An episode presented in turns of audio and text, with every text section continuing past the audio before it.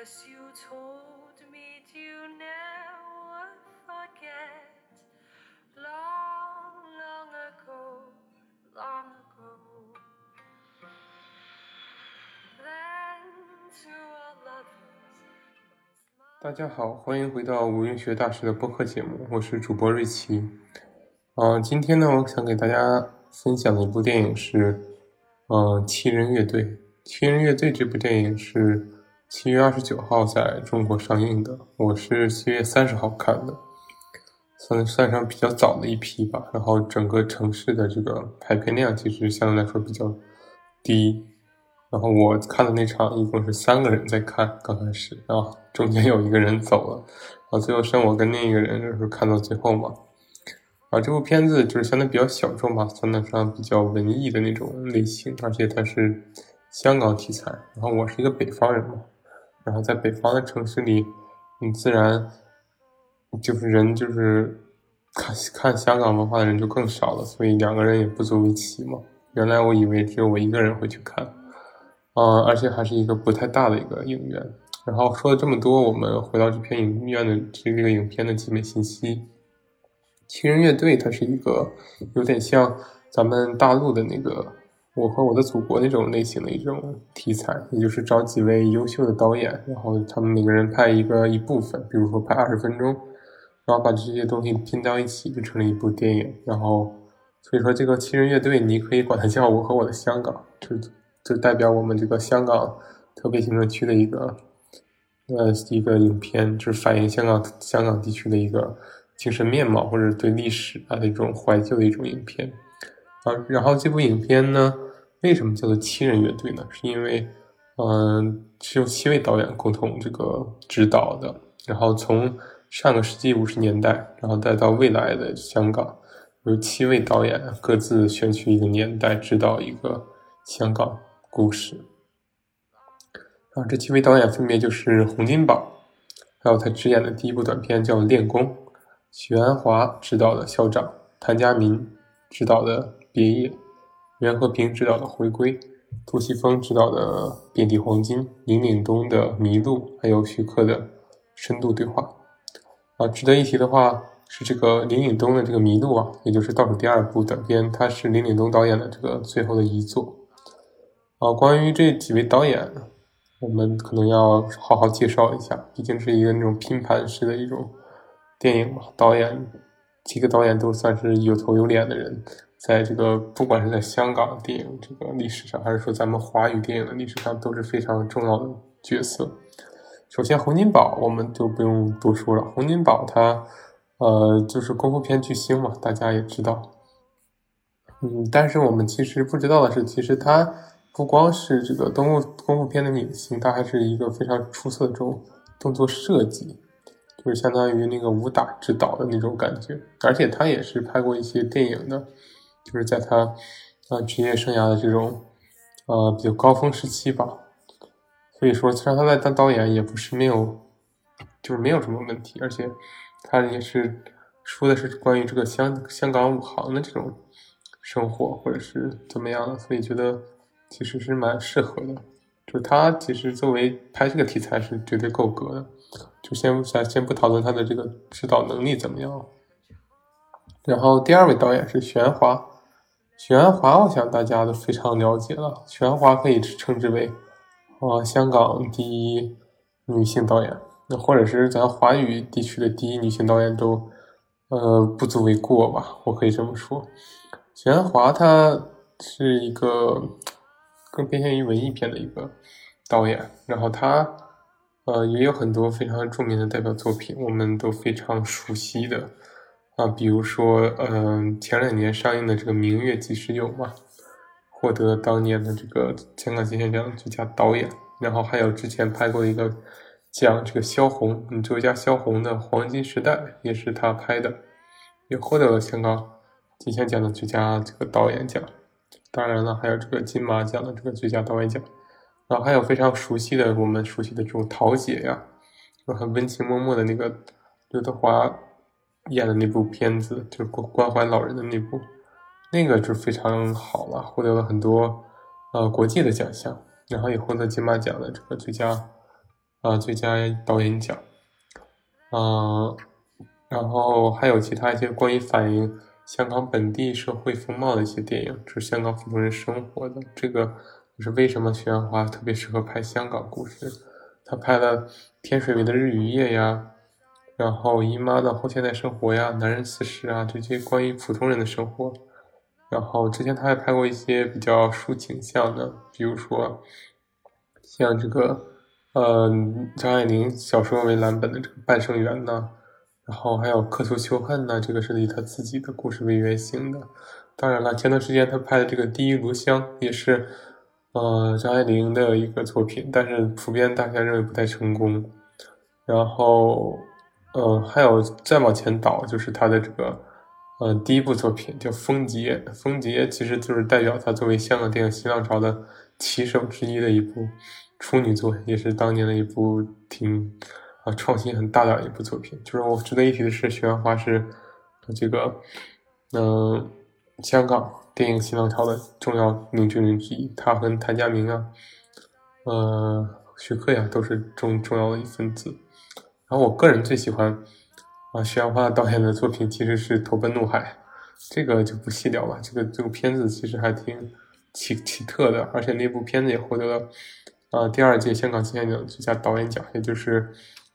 这个徐安浩导演刚刚出道就获得了一个重要的奖项，是非常厉害的一个成就。然后还值得一提的是，徐安浩导演在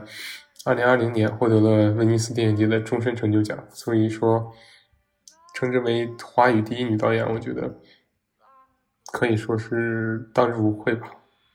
然后第三位导演是谭家明，谭家明他是一位同样是这个擅长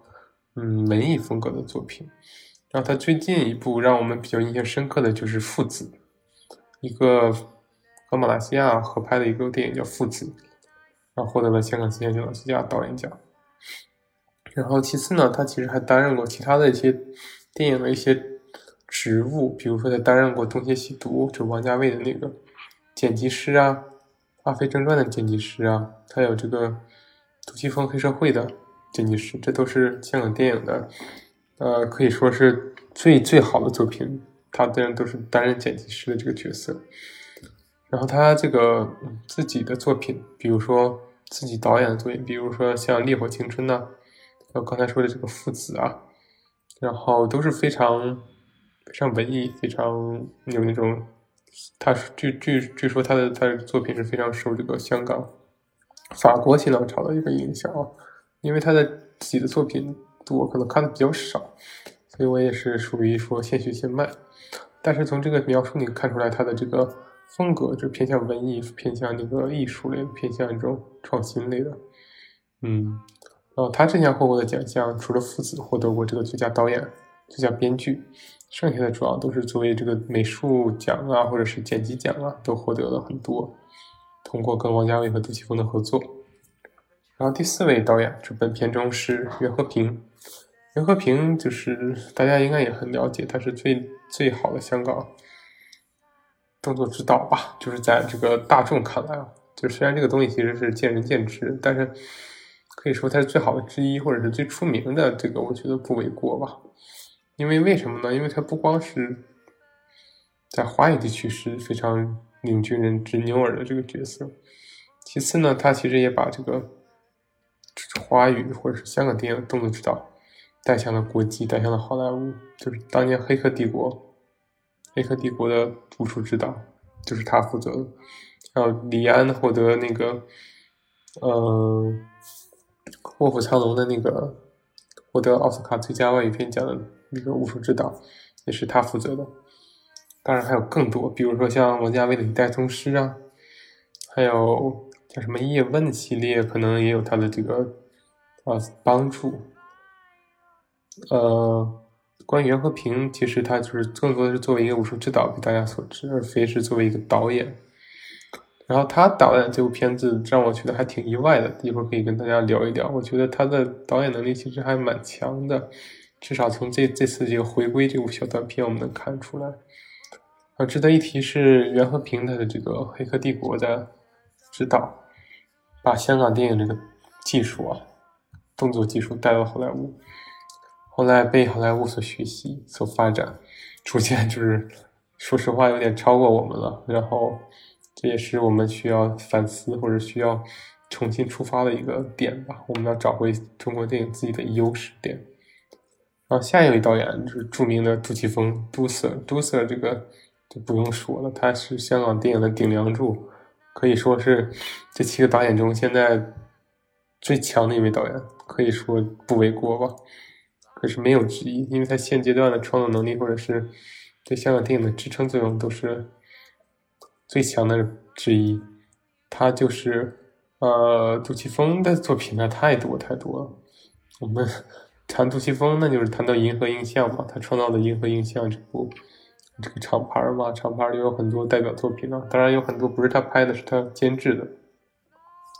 还有很多都是他拍的，就是银河映像的著名作品。就刚才说的著名的香港黑帮片的啊顶尖作品，《黑社会一》《黑社会二》，还有前段时间的《树大招风》，他是制片人，就是二零一六年的那个，还有这个。嗯，盲探呢，独占呢，我能跟你说太多太多。夺命金呢，还有暗战呢，嗯，还有这个复仇啊，还有这个 PTU 机动部队呀，还有这个枪火呀，还有这个神探呐，还有这个放逐啊，嗯，还有更早的一些作品，比如说《柔柔道龙虎榜》啊。还有大块头有大智慧呀，这都是还有都是他的作品，这太多了。就是作为这个香港黑帮片和警匪片，没有杜琪峰，可以说两千年之后的香港黑帮片、警匪片就约等于是个半残的水平。但是正因为有了杜琪峰，香港的黑帮片才能成为现在依然坚挺到现在的一个类型片。啊，杜琪峰还有很。很牛逼的一些其他尝试啊，就早期就是我都是很喜欢的小说，比如说，就是有时候也挺惊悚的，比如说像《现代豪侠传》的《东方三侠》呀，这都是很后现代、很赛博朋克的一种作品。还有那个周星驰版本的《济公》啊，嗯，还有说我们大家所有爸妈都可能最熟悉的就是《八三版射雕》。八三版射雕不是那个，他是那个。嗯，王天林的徒弟嘛，杜琪峰年轻的时候就是《八三版射雕》，他就是担任这个王天林的副导演。你可以理解为，就是我们的童年竟然也有杜琪峰的粉儿，而那也是杜琪峰的这个相当于这个年轻的时候的一些作品。然后除了这些黑帮片，他还拍过很多就是爱情卖座的电影，比如说，嗯，《瘦身男女》，还有这个《孤男寡女》。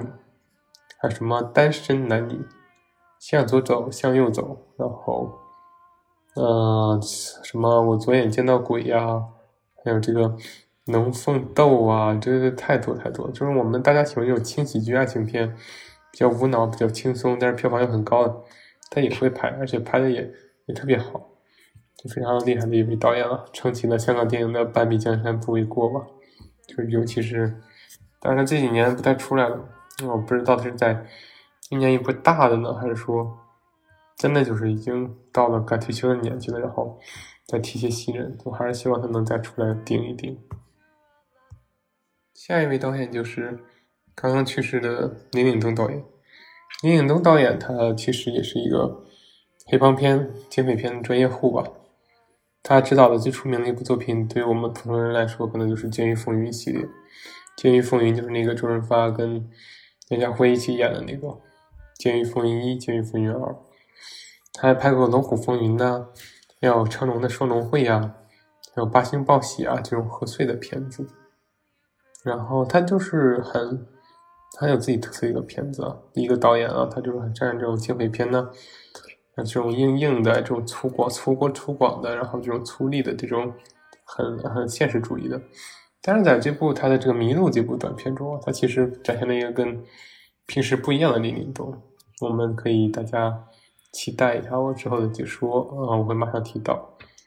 那最后一位导演就是徐克。徐克这个我觉得，就是虽然我个人觉得他在电影上的成就可能不如杜琪峰，但是光从这个名字，我就不需要太多介绍徐克了吧？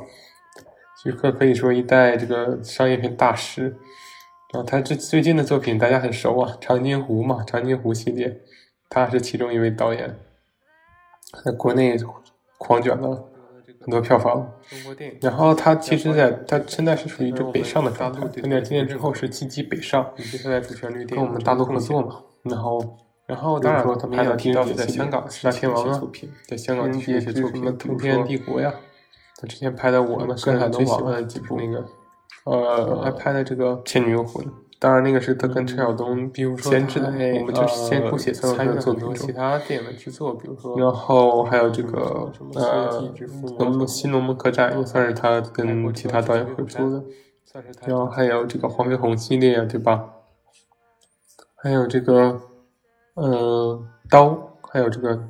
梁祝，这什么金玉满堂、青蛇，这都是。我们童年的记忆，让我真的特别喜欢那种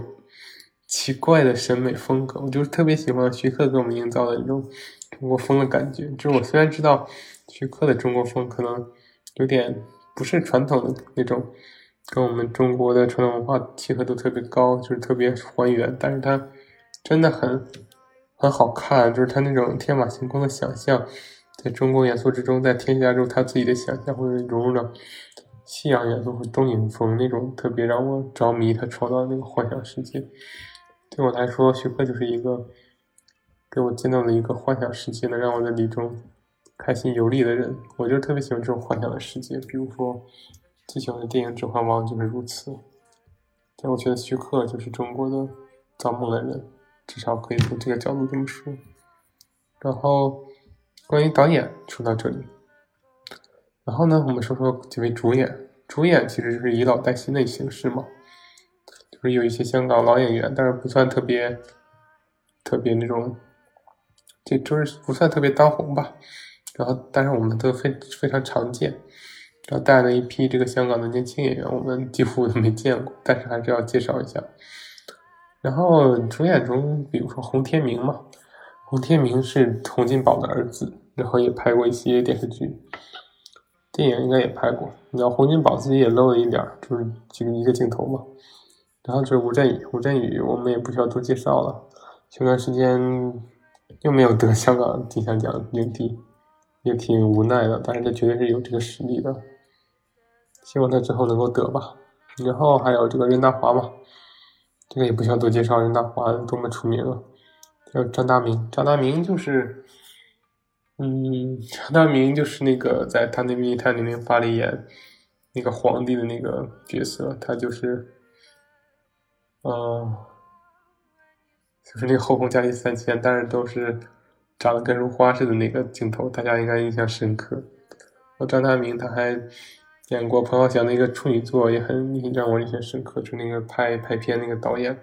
叫买人拍胸吧，那个也很有意思，大家可以看一下。然后还有林雪嘛，就是杜琪峰的黄金配角嘛，就出名点的演员都是这里的，都是这些。那其次就是一些呃比较年轻的演员，香港演员，比如说这个一个叫马赛，叫马赛，他是这个饰演这个校长，就是《学院花校长》里的那个女教师。然后我觉得演的挺好的，就这部片子里的年轻女演员，我都觉得挺有特点的，长得。为什么都很高？然后在剧中也很美。你不能说她长得多么完美吧？肯定长得有瑕疵嘛，这个是不可避免的。就现在的这个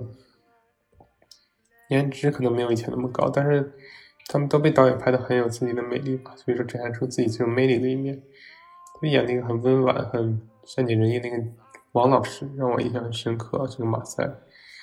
然后他之前的作品，我说直言我好像不太知道。然后下一位是这个于香凝，于香凝是饰演《别业》中的那个，呃，跟那个，呃，就是那个情侣嘛，分手的情侣。然后他是，嗯，相对来说可能经验更丰富一点，获得了好几次这个最佳女主角还有最佳女配角的提名啊。然后她，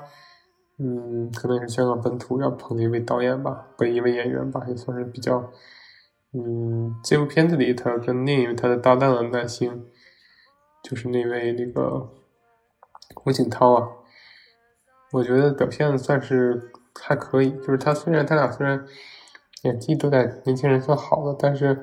那那部片子给了很多近景、很多特写，所以他看起来就很就很还是太稚嫩吧。但是我觉得至少他们撑住了，嗯，多多少少。还是把那种年轻人的感觉表现的比较好，其实不需要特别刻意嘛，重点就是要真嘛。然后吴景涛也很很有意思啊，他是一位童星，而且他居然还获得过香港 电影金像奖的，还有金马奖的最佳男配角，在当年他只有很小的时候，然后呢就没什么作品了，然后就是出出演了我们今天这部《情人乐队》，然后感觉他跟小时候长得还是。不大一样了，但是还是把那个，嗯，就是把剧中那个男主角幽怨演的比较好，就感觉两个人都挺能作的，我感觉两个角色。啊，对，刚才忘提到一位著名影星啊，叫袁华，就是在这部电影里，袁华是就是那个包租公嘛，就是那个功夫里的包租公，他就是著名的嗯七小福之一嘛，跟成龙啊、洪金宝、元彪都是师兄弟，然后他。是那种专业替身，可以说是他算是武行替身的一个非常顶尖的一位啊明星。然后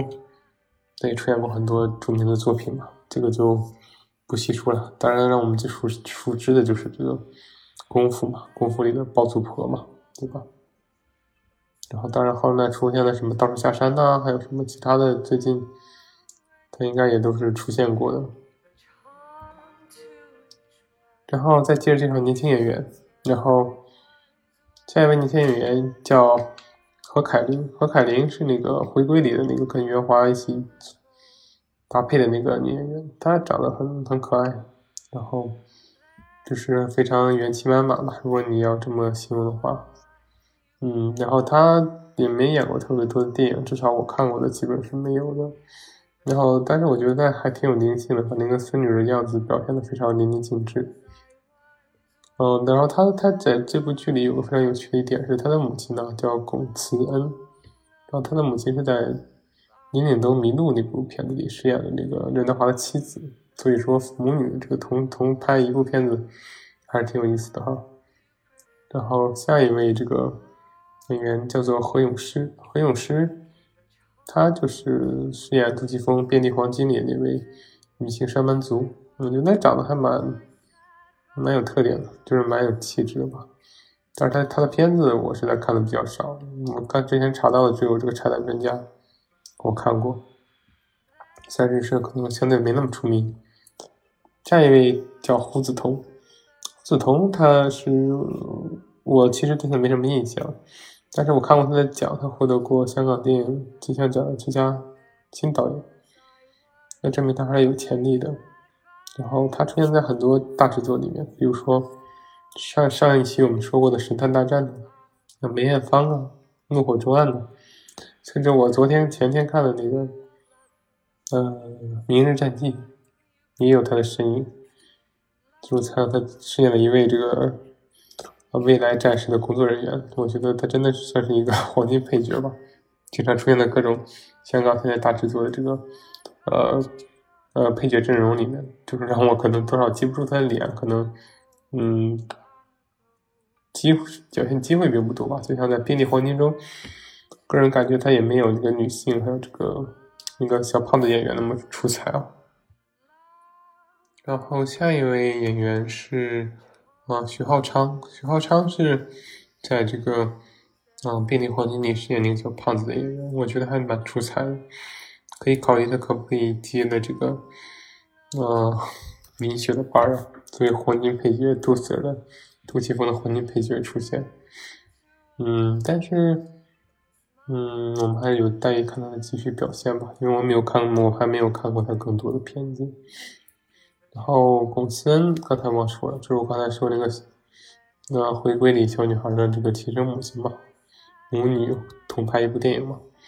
龚思恩她是一个。嗯，老牌香港影星吧，拍过什么《雪山飞雪山飞狐》啊，《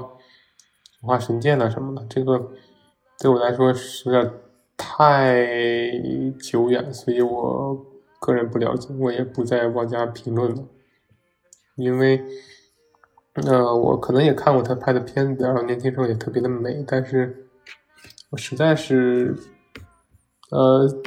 在我近些年，我应该对他没有什么太多的印象。我们暂且跳过。下一位演员就是这个，嗯。张张鼎丞，张鼎丞的话，张鼎丞是饰演了这个，呃，徐克拍的那部短片的那个精神科医生嘛。然后他其实，啊，就是也算是一个经常出现在这个香港电影中的配角人物，香港电视剧中啊。然后他，嗯，之前演过很多剧的配角，比如说像什么《一号皇庭》啊，什么《陀枪师姐》啊，什么什么的。这个我们就是可能是老港剧的熟熟面孔了，这些我们都你不要太太纠结。然后还有一位就是 也是配角来玩的，就是刘国昌。刘国昌他嗯是一位导演，可以说或者是一位做过导演，那当然也做剪辑什么的。然后他参演过很多划水类的角色，在很多著名影片中，比如说他演过桃姐，就刘德华的那个发小嘛，也演过《岁月神偷》。然后他其实作为导演拍过我们比较熟的片子，就是《雷洛探长》《武义探长雷洛传》，他拍的。然后这也算是我们一个比较呃熟悉的一个人吧，就他的作品，至少我们童年是非常熟悉的。演员就介绍到这里了，因为大多数已经提到过了。接下来我们给大家讲讲故事的情节。呃，其实我呃觉得整体来说。这个七人乐队有点，嗯，有点无力吧，至少我是这么觉得的。就回忆往昔过多，对未来的展望太少，这是我对他的评价。第一部片子就是练功嘛，洪金宝拍的，是五十年代，一些拜师学艺的孩子在师傅的严厉督导下去练功夫，然后洪金宝的大师兄他当年是嘛，然后带领这个。孩子们偷懒，然后结果被师傅发现，给予了严厉教训，最后痛改前非，大家认真练功，最后成了一代名角，大概就是这个套路。然后这个剧情套路大家可以去看嘛，就是作为练功这部片子，我个人觉得有些敷敷衍，因为那镜头语言真的是乏善可陈。我承认让洪金宝来拍是非常好的，他特别了解这些练功的环节。但是据说找的小演员也都是大陆来的嘛，因为香港现在没什么练这种京剧梨园的，或者是做这种功夫的还是很少。然后，但他的镜头就很平平无奇嘛，就拍这个练功的过程，嗯，就很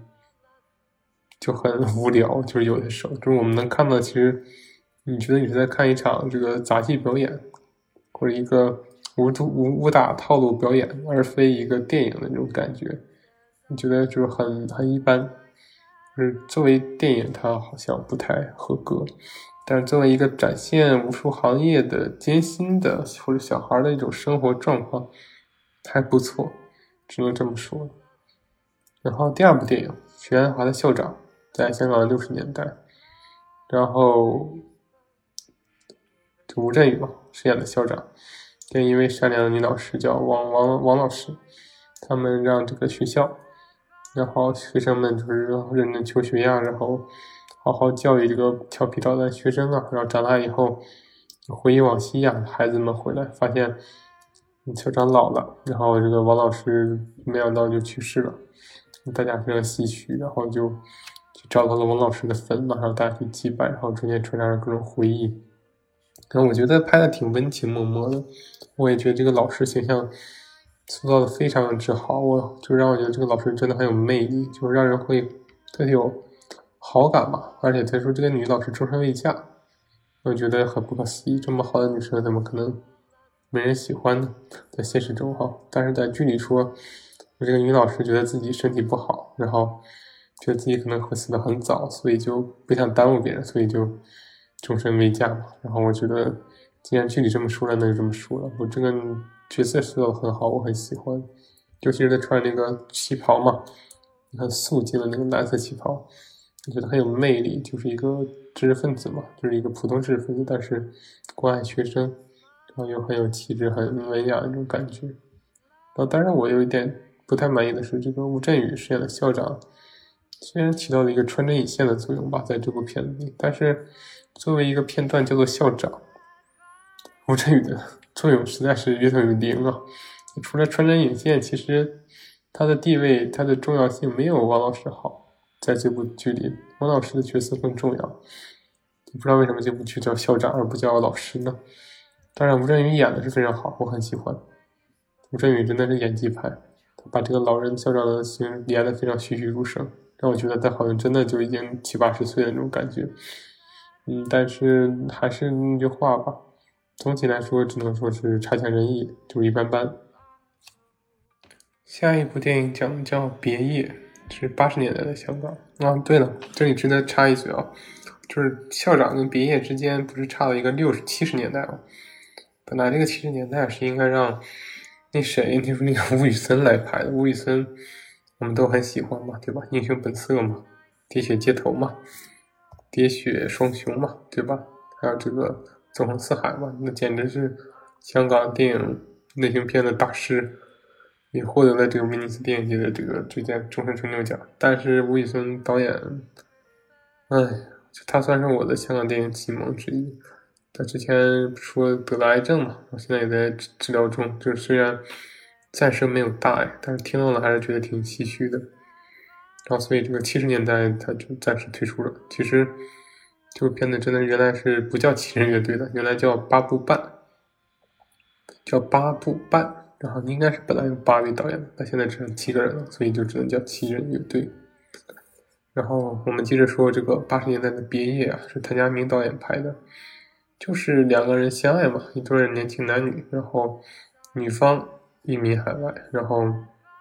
嗯，就是在离别前，然后他们女男方跟女方在这个女孩的家里，当然已经搬走了嘛，她的父母就剩空荡荡的房间，他们两个。啊，就相当于就爱情嘛，争吵嘛，又不舍嘛，然后就就寻死觅活，大概是这种感觉。嗯，然后最后反正就是一个很纠缠的，很而且拍的确实很文艺，很很有浪漫色彩，而且中间那几段诗歌的朗诵让我非常的惊艳。我觉得除了两位演员的演技稍有羞涩，不过两个演员的长相我还是很满意的，因为不需要特别。俊男美女嘛，我们只需要让我们能够带入这这段感情，反正让我看的挺受触动的，被这种浪漫的、这种伤感的别离所打动，还是被他们两个人之间的这种遗憾呢，还有他们决定之前赴死的那种决绝啊，让我觉得还挺被打动的。然后这部片子其实拍的很奇怪啊，很奇怪在于这个，就就是怎么说呢，就是在男主的幻想中。要自杀，他们两个人，可是，在现实中呢，好像又没有，又分手了。可是呢，就是男主的回忆嘛，就是男主的想象中是要自杀的，但是现实中好像没有自杀。可是当影片结尾呢，就是以一个香港的高速，就是高速行驶的那种呃救护车的声音为这个结局，这样就觉得这两个人到底是有没有为为爱殉情呢？对吧？就让觉得拍的很隐晦。很奇怪，我感觉他想表达的东西更多，不乏一些香港人关于政治的探讨，这个我们就不说了。大家有兴趣的话，自己去看，自己去找，自己去思考吧。嗯，然后下一个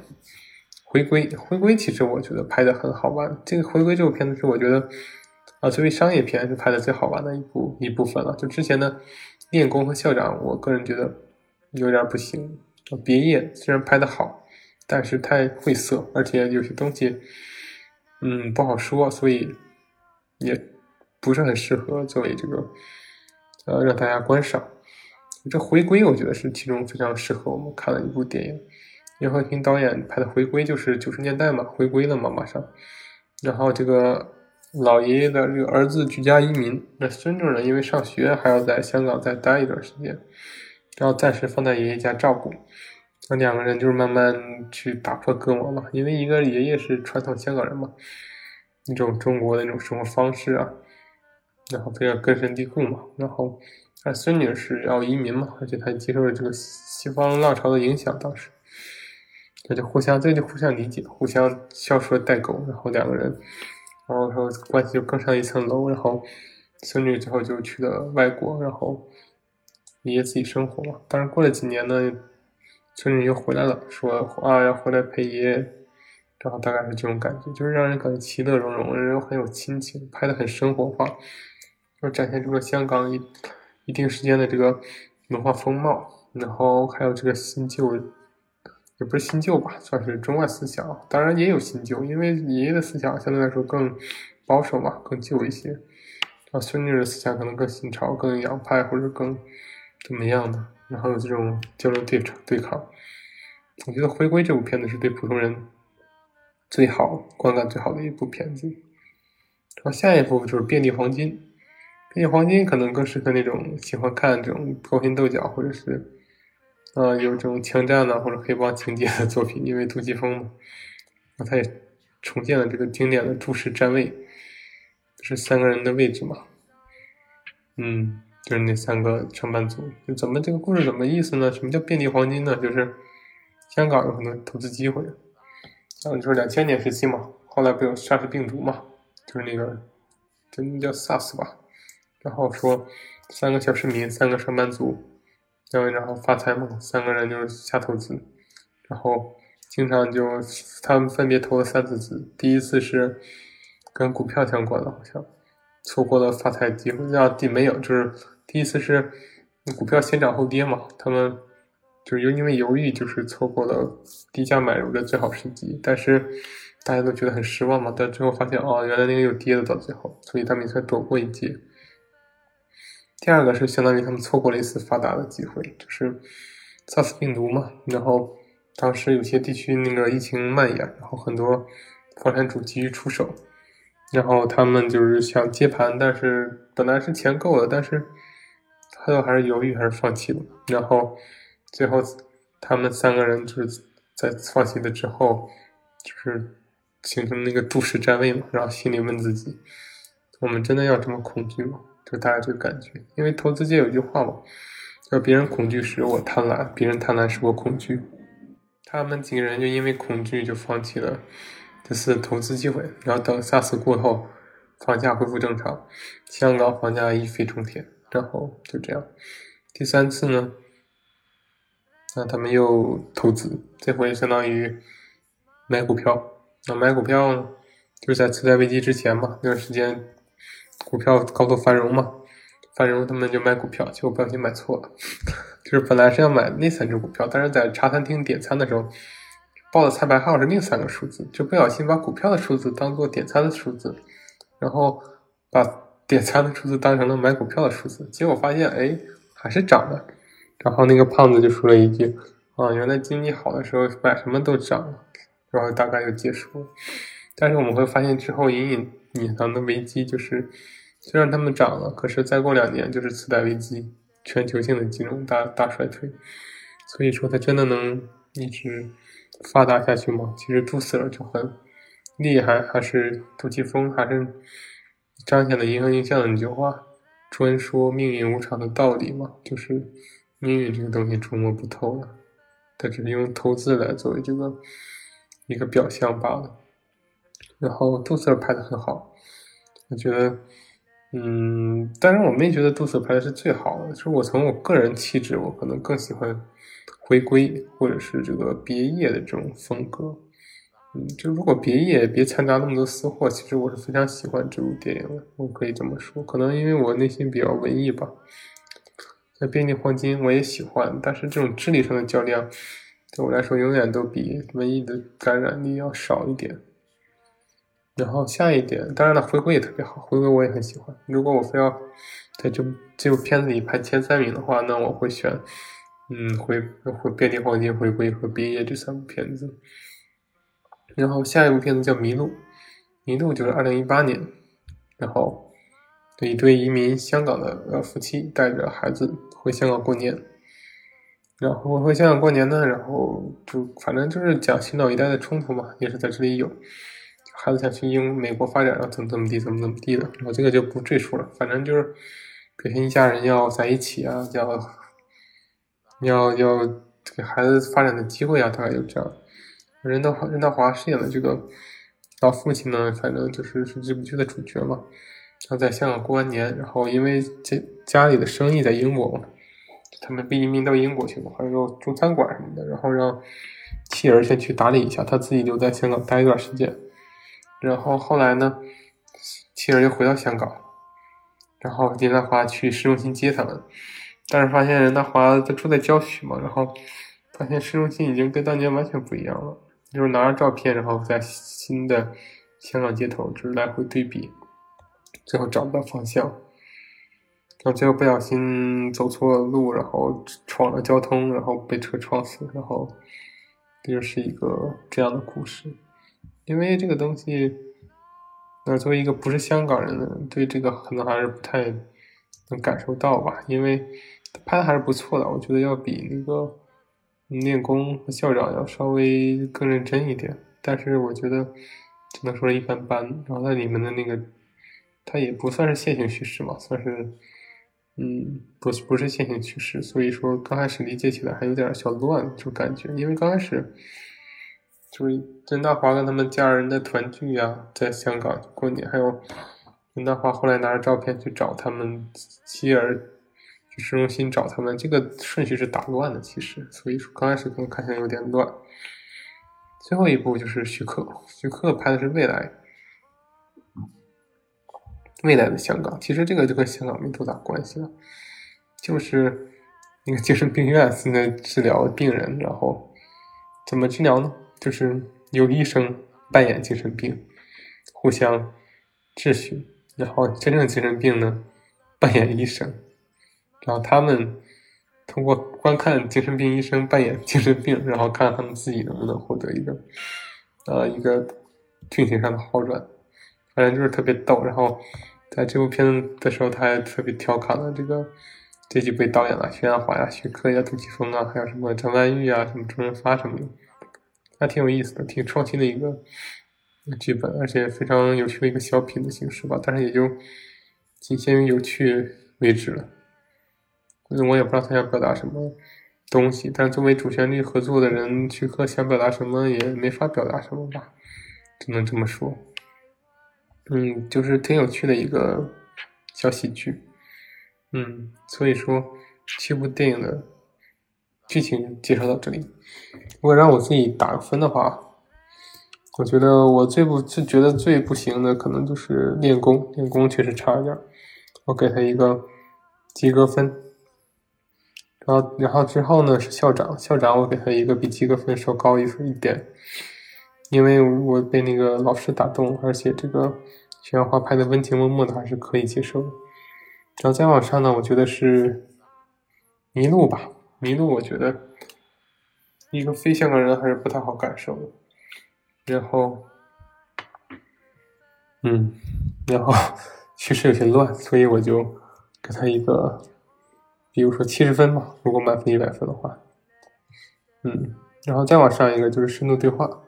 深度对话，我觉得其实拍的还行，但是，而且它主要是对未来的一个探索，是非常厉害的。就是因为你发现其他的电影无非都是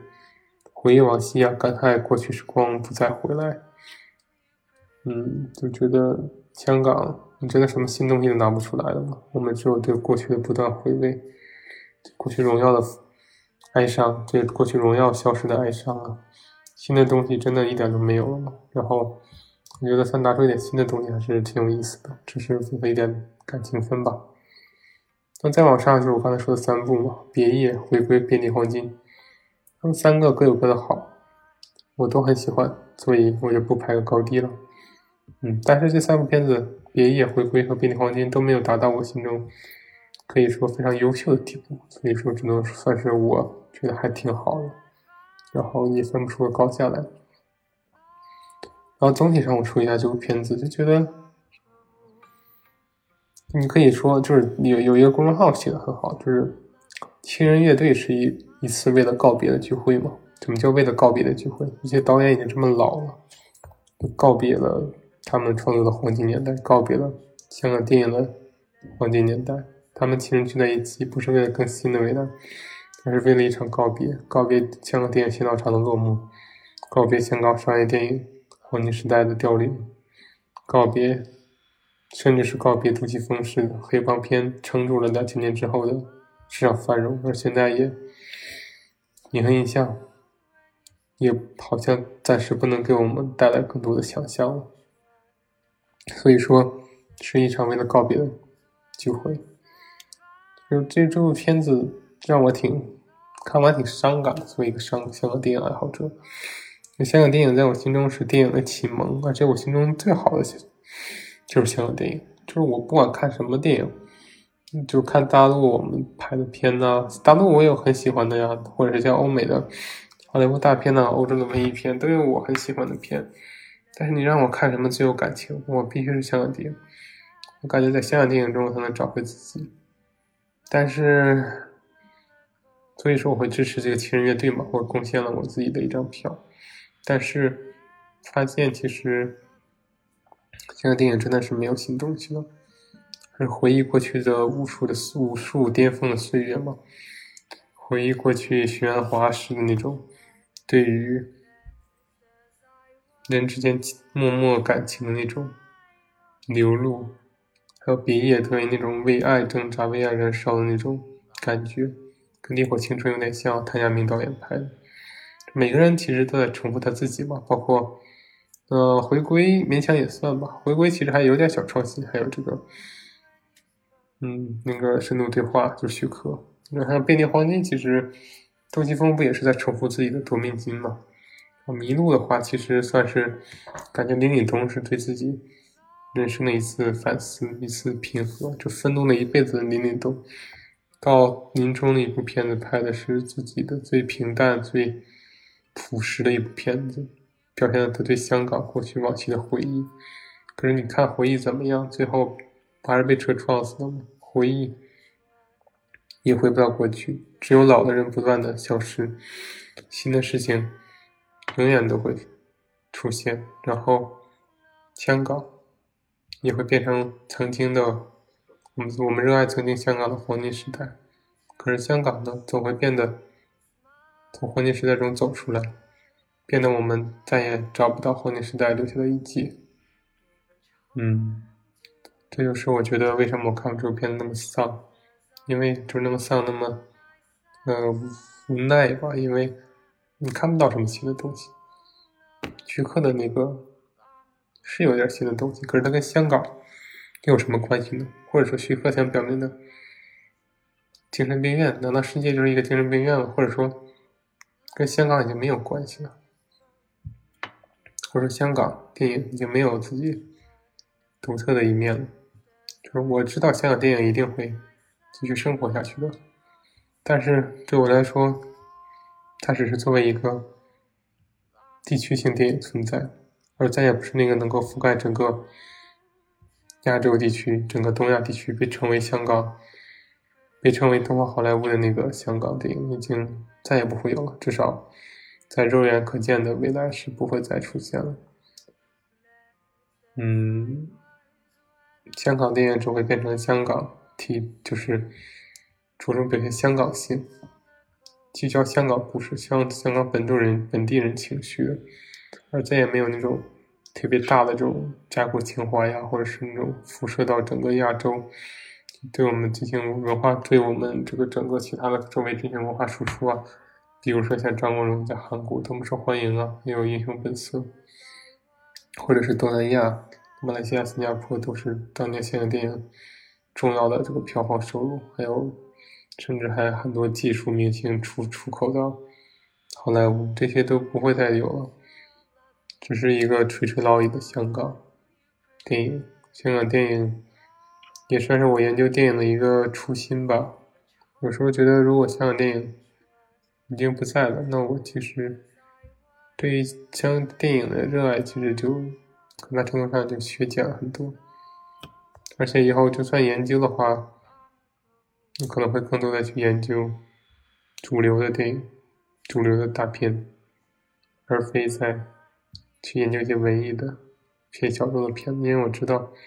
这些东西只是在回忆中打转，之后也不会再有了，只能去面对这个市场给我们新的选择。这就是我对七人乐队的全部观感。嗯，接下来我会做关于《明日战记》的电影这个影片赏析，或者是观后感。然后之后呢，还会有《大明王朝》这部电视剧的系列解读，因为它太长了。我跟 Z 先生决定把它分成不同的阶段来讲，可能要持续蛮长一段时间的，因为我们发现其中涉及到的权谋斗争还有历史背景都非常复杂。分成一个长段来讲，可能更精细。就不管对于我们的观众，还是对于我们两个人，都是有更好的收获。所以，当时给大家做了一个预告吧。下一期是《明日战记》，因为我刚看完嘛，对吧？我肯定会给大家做。再下一期就是《大明王朝》的赏析的第一部分。今天的节目就到这里，欢迎大家继续收听我们的。播客节目，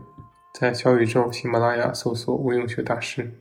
当然也欢迎关注我的公众号、头条、知乎，都叫“无用学大师”。